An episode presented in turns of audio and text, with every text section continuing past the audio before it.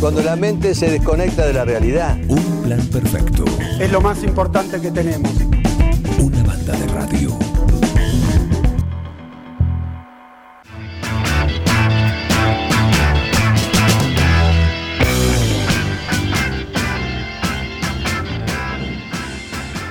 Y le toca a él, a las 11.41 le toca a él. ¿Quién es? Es Pablo Mascheroni que viene acá con su columna, la de los viernes, acá dedicado a, a hacernos una recorrida por el mundo de la música progresiva, del rock progresivo, del rock sinfónico, como quieras denominarlo, sus distintos artistas de ahora, desde hace un rato, de hace un rato largo. De hace un rato largo, por supuesto. Y hoy vamos al hace rato largo. Hace rato largo, Hoy bienvenido. vamos ¿qué a- tal? ¿Qué tal? Buen día. ¿Es la misma radio que hace un rato esto?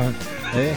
¿Es la misma Era- radio? No, Todo, solo vos sabés que es complicado remar todo esto. ¿eh? El- o sea, mantener, la línea de, de lo es- que pasó hoy a la mañana. Es el mismo programa. Es el mismo programa. Bien, Bueno, acá estamos. ¿Qué va a ser? muy bien. Suena Yes de fondo. De fondo quedó espectacular. Este tema es De Yes Album. Lo tuyo no es de gracia, se llama en realidad, ¿no? Eh, bueno, empezamos con lo de hoy. A ver. ¿sí? A ver, por ahí Miguel me ayuda hoy, eh, capaz que se acuerda algo. Eh, lo que traje hoy, el- bueno, el cuarto capítulo, eh, pero no hicimos nada de los 70 todavía, siempre que hablamos de, de que esta música empezó por allá. Así que hoy le vamos a meter una banda de los 70. No, la idea no es poner las, las conocidas, ¿sí? Pero bueno, voy a traje una banda que fue muy, muy importante dentro del movimiento, pero que duró poco, tuvo poca vida. Más que nada porque los, los músicos eh, lo querían todo el mundo, ¿sí? Eran, eh, tenían una formación donde más que nada el baterista, Bill Bruford, ¿sí? y el cantante John, John Winton, cantante y bajista, ¿sí? eran miembros de King Crimson y bueno, y estaban por todas, por, por varias bandas que lo, que lo querían en ese momento.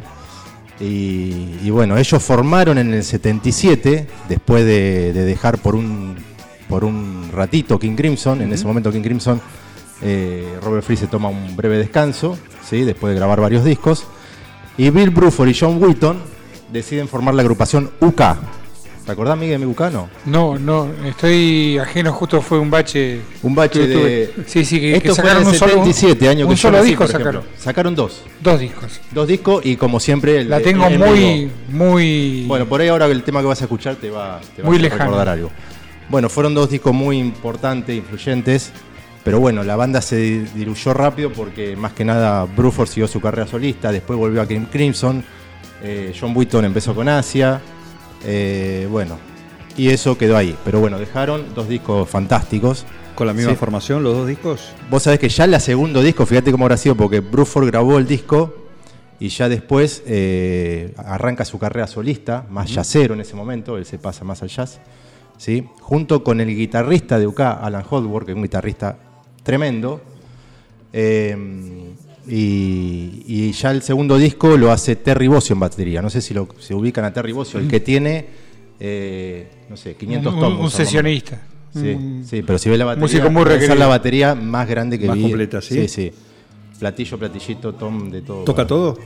eh, creo que sí, pero no hace falta tampoco Mm. tanto. Pero obviamente es un músico que era baterista de Frank Zappa. Yo te iba a decir, de, de ahí lo tenía presente como El guitarrista, y el guitarrista de UK también, Alan Hosworth, eh, eh, era también guitarrista de Frank Zappa.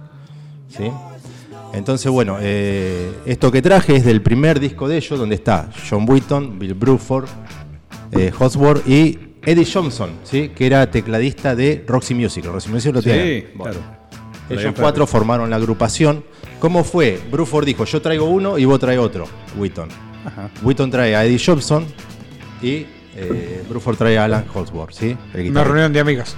Una reunión de amigos. Eh, hay una, un pequeño comentario. La idea era traer a Rick Wayman a esa agrupación. Pero en ese momento había muchos problemas de, de discográficas. Quien tenía los, los derechos de Rick Wayman no dejó que, que vaya a formar parte porque era con otra discográfica y había un tema.